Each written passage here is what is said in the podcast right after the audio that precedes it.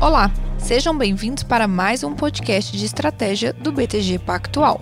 Eu sou Gabriela Vicentini e estou com João Scandiuzzi, estrategista da área de Portfólio Solutions, para falar sobre o relatório de estratégia do mês de dezembro. Este podcast será dividido em dois blocos. O primeiro, falaremos sobre o cenário externo e doméstico, e no segundo bloco, vamos entender como esses cenários impactam os mercados de renda fixa e bolsa. Olá, Scandiuse. Olá, Gabi, tudo bem? Excelente, muito bom tê-lo aqui com a gente. Vamos lá, Scandiuse. Novembro foi um dos melhores meses para os mercados acionários globais das últimas décadas. O que explica isso? Olha, de fato foi um mês excepcional. Né? Alguns dos melhores retornos aí, principalmente de ativos de risco, em muitas décadas de fato. Isso se explica basicamente pela resolução ah, de dois riscos que vinham pesando sobre o humor dos investidores globais. Né? Um desses riscos era o risco relacionado à eleição americana. E aí uh, os investidores estavam um pouco preocupados ali em setembro, outubro, com o risco de uma, um resultado que na verdade, implicasse uma incerteza é, sobre quem ganhou as eleições, uma incerteza em uma judicialização né, desse processo é, que demorasse por semanas. É, isso uh, não aconteceu. Né? Embora o presidente Trump não tenha ainda formalmente reconhecido na vitória do Biden, a verdade é que, para todos os efeitos, uh, essa vitória é reconhecida né, pelo establishment político é, americano, pelos mercados. Enfim, não se tem muita dúvida sobre o resultado dessas eleições e essa transição está ocorrendo de uma maneira bastante ordenada. Então, isso é positivo, você tirou um risco importante é, da cabeça dos investidores. Isso, obviamente, que é, propicia uma retomada aí do, dos investimentos em ativos de maior risco.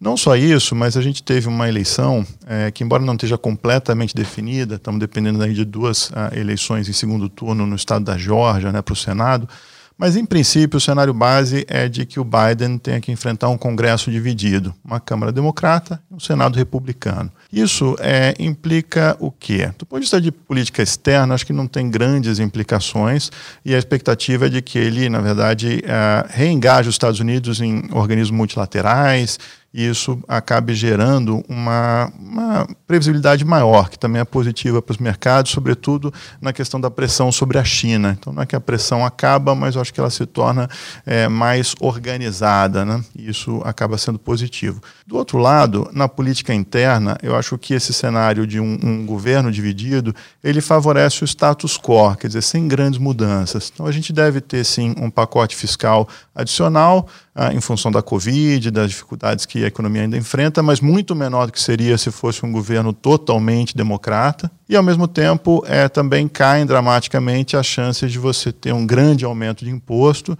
ou um grande aumento de regulação econômica, que eram dois temas que incomodavam os investidores. Então, essa resolução benigna do, do cenário eleitoral americano é um fator positivo. O outro fator, é, e talvez ainda mais importante, é, foram as notícias com relação às primeiras vacinas né, da Covid com resultados positivos, não só em termos de eficácia muito importante, muito alta, é, mas também do ponto de vista de, de segurança na aplicação.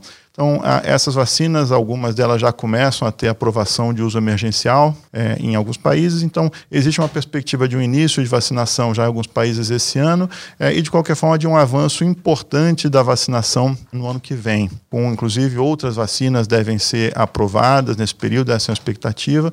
Então, a gente deve ver um avanço dessa vacinação, principalmente em mercados envolvidos, mas também é, em maior ou menor grau em diferentes mercados emergentes. Isso, obviamente, que é muito importante importante aí para a atividade econômica futura. E como você vê o cenário global à frente? Olha, é um cenário bastante positivo, bastante benigno, né, como a gente na verdade não vê há muito tempo. É, esse cenário de, de vacina, né, que realmente implica uma retomada de atividade em diversos setores, sobretudo serviços que tinham ficado para trás, que são muito importantes para a geração de emprego. Né? Isso ajuda, ajuda a, ao quê? Uma retomada, vamos dizer assim, de uma velha economia, né, de como a gente vivia antes da, da Covid. Então, isso é positivo, sem dúvida, para crescimento, Né? A gente também tem visto é, um, um, quadro aí de bastante animador de confiança empresarial, sobretudo na China, que é, que é super importante globalmente, é, do ponto de vista de comércio global, de manufatura, então isso tende também a manter aquecido, principalmente a parte de cíclicos. E ainda nessa parte é, de ciclos e de materiais, commodities, é importante notar que o nível de estoques do varejo e da manufatura globalmente estão baixíssimos. Então, não só essas empresas vão ter que atender uma demanda que está aquecida, mas elas vão ter que reconstituir estoques, vão ter que é, retomar esses estoques. Então, isso implica um nível de produção bastante elevado aí é, nos próximos trimestres. Então, a gente vê um crescimento que é, para 2021 tende a ser acima do potencial e mesmo além de 2021. Então, isso é um cenário positivo, construtivo para alocações em ativo de risco. Além disso, um elemento muito importante é que as condições financeiras globais tendem a ficar muito ainda acomodativas, expansionistas por um longo tempo. Então, se olha os países desenvolvidos, é, os juros eles não vão subir nos próximos anos. Né? Então, é juro zero ou negativo, dependendo do país, por alguns anos. E não só isso, mas é, esses países vão continuar com a compra de ativos, chamado quantitative easing ou QE, por muitos anos também. Então, é muita liquidez entrando no mercado, isso reduz a incerteza, reduz a volatilidade. Então, é um ambiente é, que eu diria que é bastante positivo por isso. Ele combina crescimento acima do potencial com muita liquidez e juros zeros ou negativos. Inclusive, acho que um dado importante, interessante, é que o volume global de títulos, sejam públicos ou privados, com grau de investimento, que negociam a juros negativos, tá, bateu um recorde agora em novembro é, ele bateu basicamente 17 trilhões de dólares, é, é praticamente 25% da dívida total com essas características. Então, é um volume muito forte, muito expressivo e que mostra esse ambiente de excesso de liquidez. Bom, esse dinheiro vai ter que, no fundo, buscar formas mais rentáveis de se alocar, isso acaba sendo positivo. É, uma outra implicação também para investimentos é que a gente espera é, a continuidade de um enfraquecimento do dólar. Isso já começou a acontecer, isso deve continuar a acontecer, porque é, esse cenário de, de retomada cíclica é, e de vacina, ele no fundo implica uma retomada de crescimento global é, mais ampla né, não só nos Estados Unidos, mas mais ampla. Então, é, isso tende a favorecer um pouco mais alocações fora dos Estados Unidos. Além disso, a gente está num ambiente em que o Fed está com juro zero e com é, compra de ativos, isso deve ficar por muitos anos. Então, também favorece um dólar mais fraco. E tudo isso é muito favorável justamente é, a, a, uma rotação em favor de, de cíclicos, materiais, commodities, né, que acaba beneficiando bastante mercados emergentes. Então, um cenário bastante positivo. Excelente. Falando um pouco sobre o cenário doméstico, como evoluiu o cenário para o risco fiscal? Tema que tem dominado a agenda nos últimos meses. Olha, é, de fato, o que a gente tem visto é isso. Esse risco fiscal tem implicado um prêmio né, nos principais mercados, juros, câmbio, bolsa, né, já há alguns meses.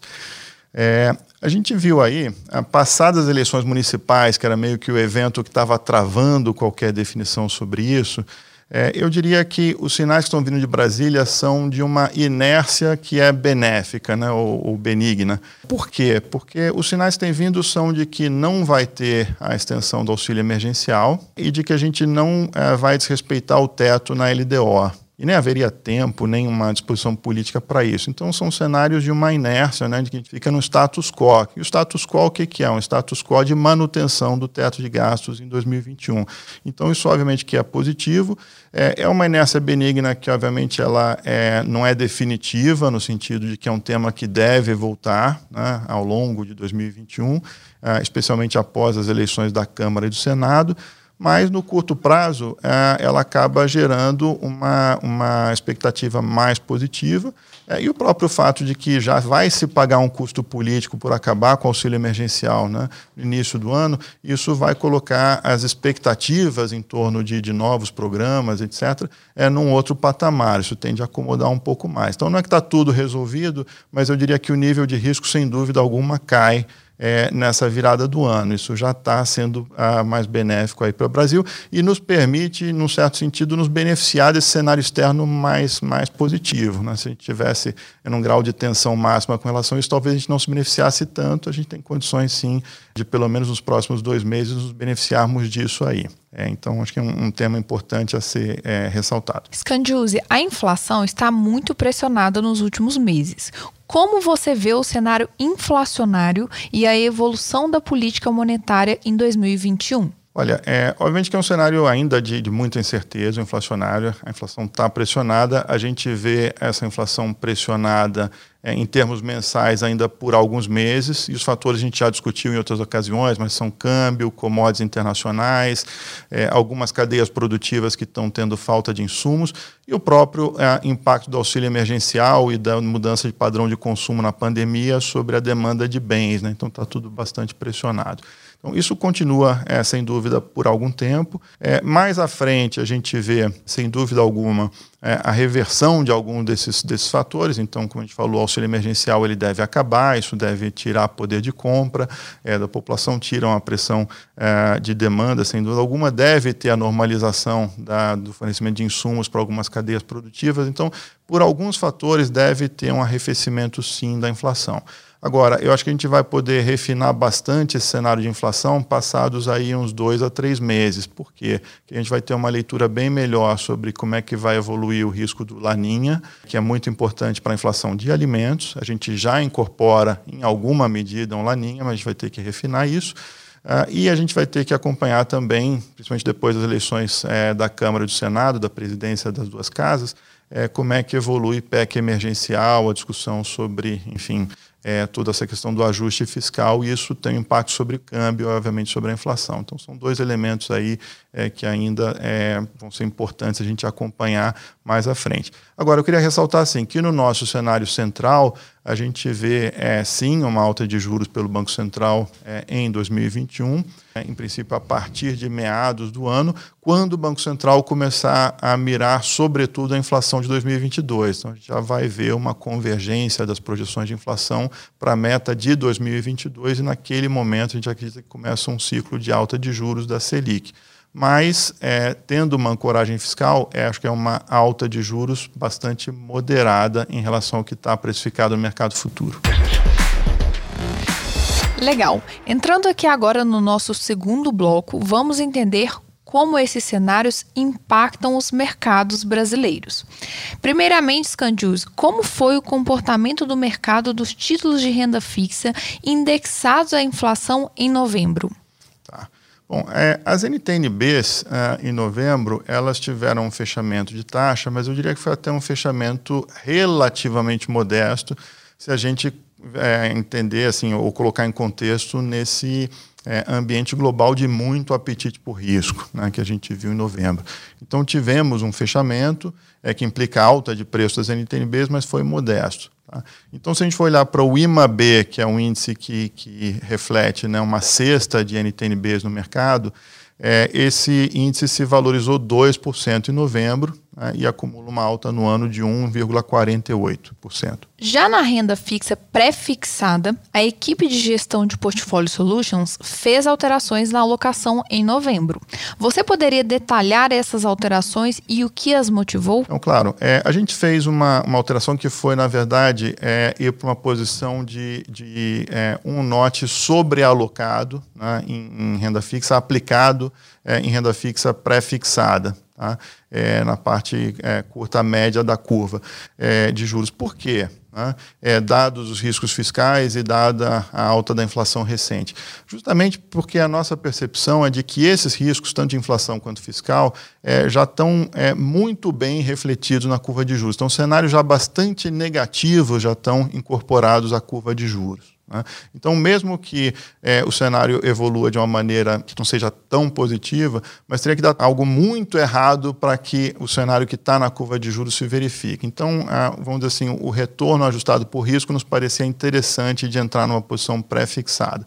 Só para você ter uma ideia, é, se você fosse pegar ali em 24 de, de novembro como é que estava a Selic implícita no mercado de DI futuro para o final de 2023, estava acima de 9%, que é um número bastante alto. A gente está com a Selic de 2%, teria que subir num prazo relativamente curto para 9%.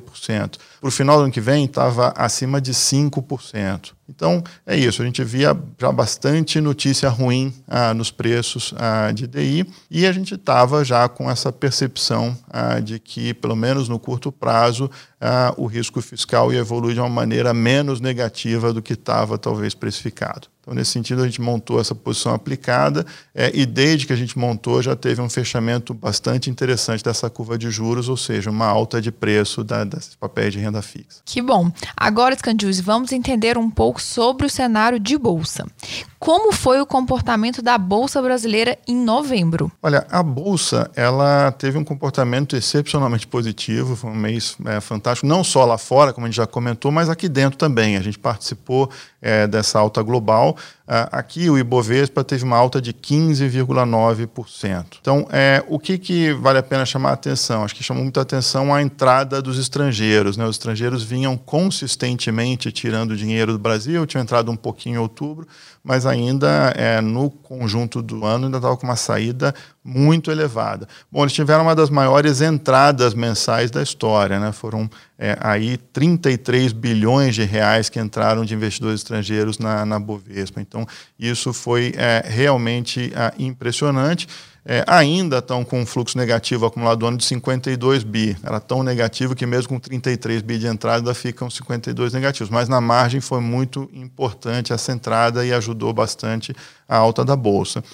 É, também é interessante, conversa bastante com aquela discussão do global que a gente estava falando, de, de vacinas, de, de uma manufatura que está num ciclo muito positivo, com China aquecida, com estoques, o fato de que aqui também teve uma rotação importante. Então, os, os setores que mais tiveram é, uma performance positiva, que melhor é, performaram em novembro, foram setores como é, energia, como materiais, né, é, e também o financeiro e imobiliário. Tá? Talvez setores, é, em alguns casos, que tinham ficado um pouco para trás né, é, na recuperação. Enquanto que algumas das empresas né, que tinham performado super bem mais para o início da pandemia, mais ligadas a varejo eletrônico, todos esse, esse tipo de tema, é, a gente viu isso é, ficando para trás, em alguns casos caindo, ou então ficando bem para trás das altas que a gente viu nos setores é, que eu tinha mencionado anteriormente. Então, isso foi interessante e foi bastante em linha com o que aconteceu nas bolsas globais. Agora, para a gente finalizar, eu sei que vocês também fizeram alteração na alocação de renda variável em novembro.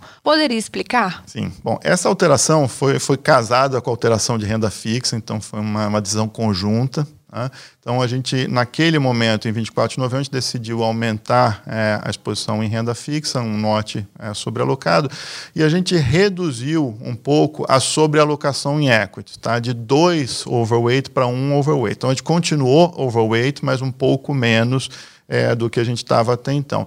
Por quê? A gente estava, é, primeiro, aproveitando já a performance excepcionalmente boa da Bolsa até aquele momento do mês, né, já uma alta de 16,9 no fechamento do dia 24. É, e a gente é, resolveu fazer essa locação um pouco por uma, uma questão de, de, valor relativo. Quando a gente olha os múltiplos da bolsa e vê o retorno né, é, em termos de lucro né, esperado por ação, comparado com o juro mais longo, já não parece tão atrativo quanto estava depois dessa alta recente da bolsa. Lembrando que o juro longo ainda incorpora um risco fiscal, tem, tem melhorado um pouco, mas ainda incorpora um risco fiscal relevante. Então, nesse sentido, a gente achou que que, por uma questão de valor relativo, era mais interessante fazer essa realocação. Mas, mais uma vez, mantivemos um overweight é, em bolsa e mantivemos é, a alocação é, estrutural que a gente tem em fundos de valor, que buscam bater ao longo do tempo o próprio índice. Então, não é que a gente esteja negativo com bolsa, foi uma, uma realocação estratégica. Tá? E também vai lembrar que, de qualquer maneira, a gente continua a ver é, resultados bastante positivos das empresas. A gente continua a ver isso no terceiro tri. Muito bom. Obrigado, Scandiuse, e até o próximo mês. Obrigado, Gabi. Até a próxima.